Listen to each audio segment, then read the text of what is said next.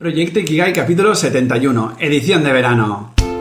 Muy buenos días, tardes, noches y bienvenidas, bienvenidos un día más a Proyecto Ikigai, el podcast que te acerco con todas mis reflexiones y aprendizajes alrededor de este término japonés que tanto promete.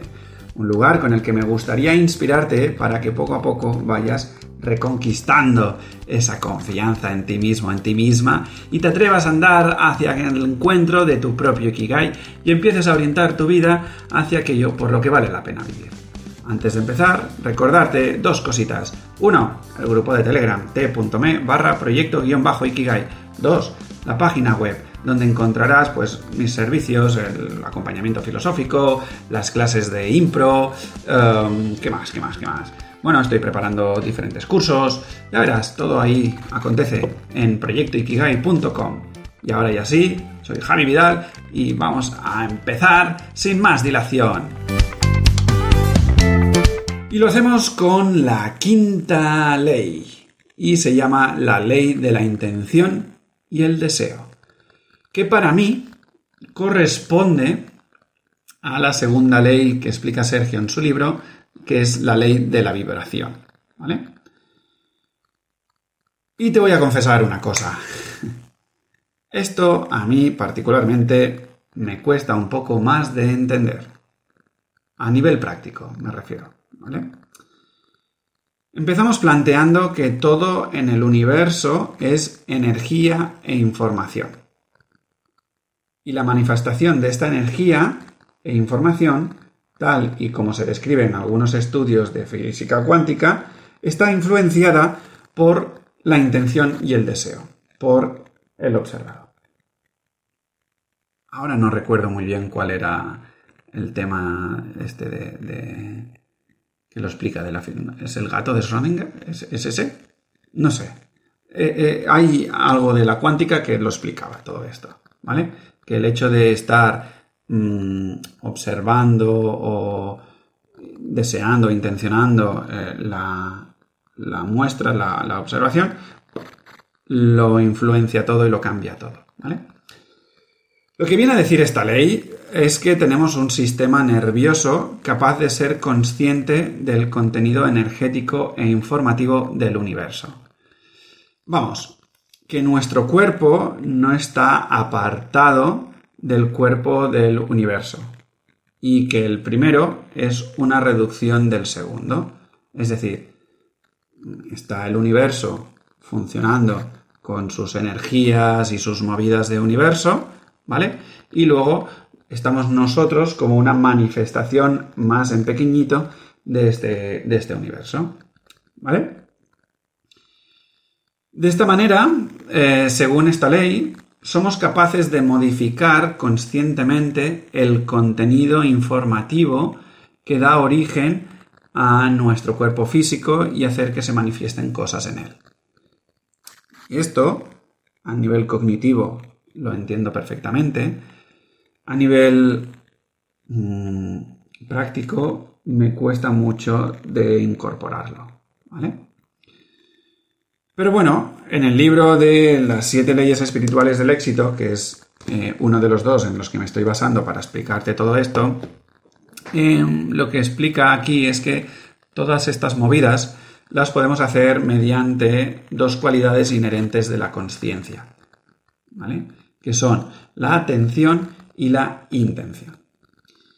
La atención vendría a ser nuestro sensor, ¿vale? Así haciendo, aprovechando mis estudios de robótica. Sabía que iban a ser útiles en algún momento. bueno, la atención vendría a ser como nuestro sensor, ¿vale? Sería la que capta la energía y nos permite cargarnos, La idea es la siguiente, donde ponemos la atención, eso se torna nuestra realidad de vida. Y al revés, donde no ponemos o no prestamos atención, eso se marchita y desaparece. ¿Vale? Esto se, ve muy claro, no sé si, habéis tenido la oportunidad de meditar alguna vez durante un tiempo prolongado.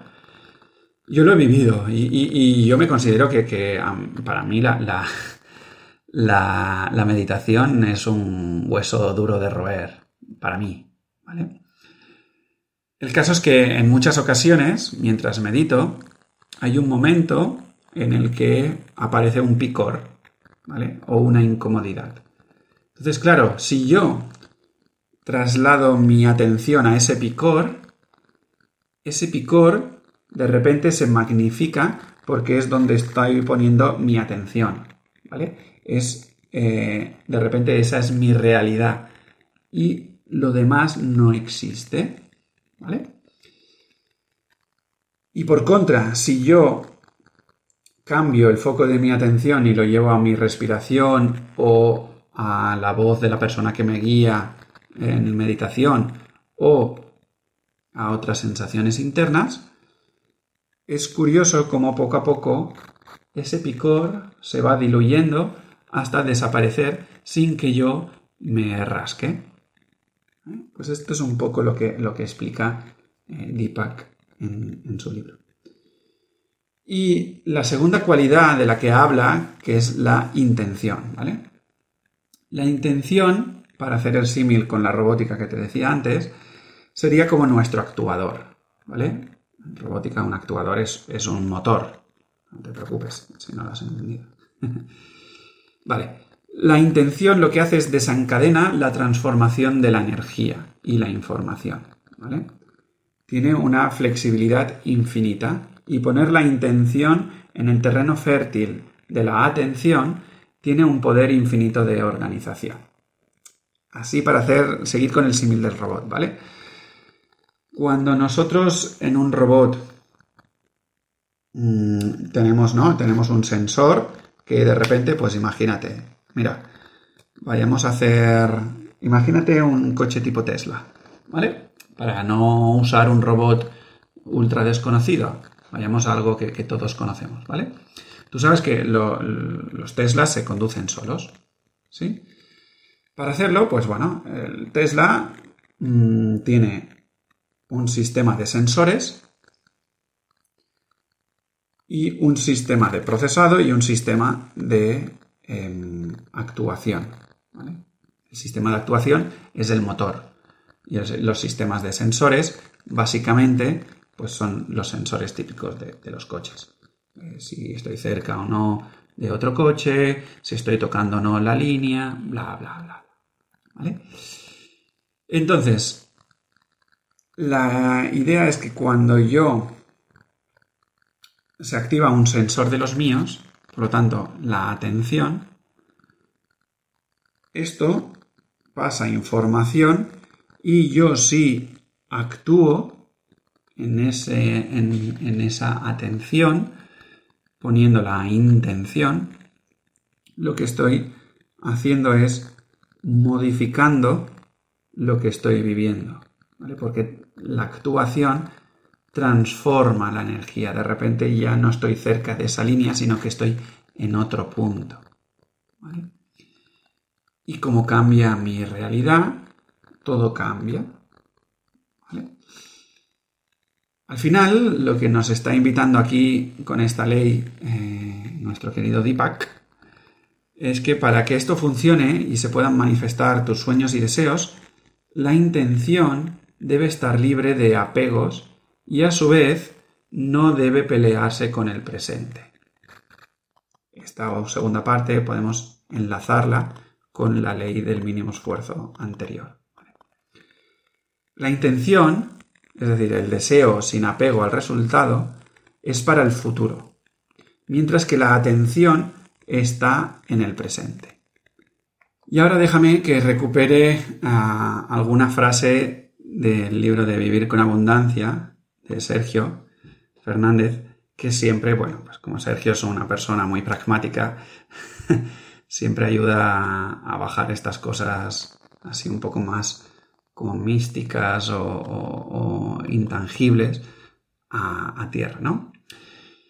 Y te leeré para mí una frase que lo, que lo resume que lo resume así un poquito, ¿vale? Dice, estás tan acostumbrado a considerar la materia como algo sólido que la idea de que el universo sea algo que está fundamentalmente vacío y en estado permanente de vibración, te resulta una idea exótica. Nuestros pensamientos y sentimientos emiten vibraciones que afectan a la materia.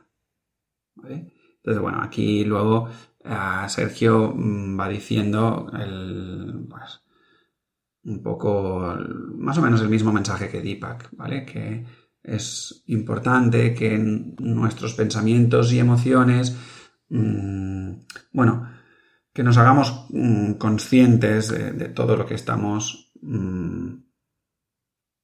pensando y nutriéndonos para porque eso de alguna manera emite una, vibración y eso al final acaba atrayendo lo que, lo que atrae. En este sentido, tanto Deepak como, como Sergio nos proponen una serie de ejercicios, por decirlo de alguna manera. Una es hacer una lista de deseos de manera consciente, ¿vale? Luego liberar la lista para mm, desapegarnos y estar muy presentes en el presente. y Sergio añade una más, que es hacer una dieta hipoinformativa, de la que me parece que te hablo en uno de los primeros capítulos del podcast.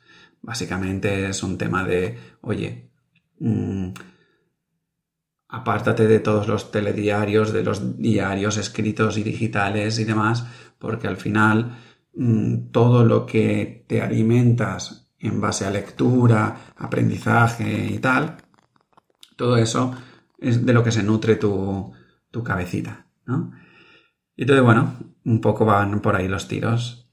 Ah, ya te digo, a mí es una ley que, que cognitivamente, mentalmente soy capaz de entenderla, pero que mm, fruto de, mi condicionamiento y de lo que he vivido en, mi educación, me cuesta mucho mm, creer en ella, me cuesta mucho ah, no sentirme em, no sentirme absurdo cuando la pongo cuando la pongo en práctica. Aún así, de vez en cuando la pongo en práctica, pero me quedo un poco en plan, bueno, esto lo hago porque me han dicho que funciona, pero no me lo acabo de creer. Por lo tanto, en verdad, entre tú y yo, no lo estoy haciendo desde un lugar firme y rotundo y, que valga la pena hacer. Me estoy esforzando y por lo tanto muchas veces lo suelto. ¿sí? Bueno, hasta aquí el capítulo de hoy. Espero que eh, te esté sirviendo. Ya nos estamos encarando hacia las últimas leyes. Y si te está gustando todo esto, quieres dejar algún comentario o compartirlo con tus seres queridos y no tan queridos, yo te estaré eternamente agradecido para que podamos llegar a más gente y poco a poco todo esto del podcast y del eh, proyecto Ikigai vaya llegando a mucha más gente. Ahora ya sí, sin más dilación, seguimos en la aventura de esta vida.